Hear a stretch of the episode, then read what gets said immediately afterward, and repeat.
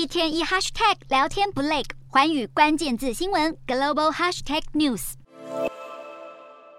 中国共产党第三号人物栗战书正在展开四国访问之行，七号开始出访俄罗斯、蒙古、尼泊尔与南韩，并且将在十五号抵达最后一站南韩。根据南韩国会部长级的国会秘书长李光载将前往机场迎接中方代表团，而这与美国众议院议长裴洛西八月访韩时没有韩方礼宾人员接机形成强烈对比。而栗战书预计会在十六号见到南韩总统尹锡悦。外界相当关注栗战书是否会针对安排习尹峰会以及美国邀韩方创建晶片四方联盟等与尹锡悦磋商。韩民族日报网指出，尹锡悦政府上台后参加了美国为排除中国而构建的印太经济框架，参加了晶片四方联盟预备会议等，一直侧重于以美国为中心的外交。因此，栗战书这次访韩要传达的讯息备受关注。南韩政府最近正在推进萨德反飞弹基地正常化，因此现在需要处理与中国之间的矛盾。随着栗战书访问南韩，也再次考验着尹锡悦政府如何在美中交恶关系中取得平衡。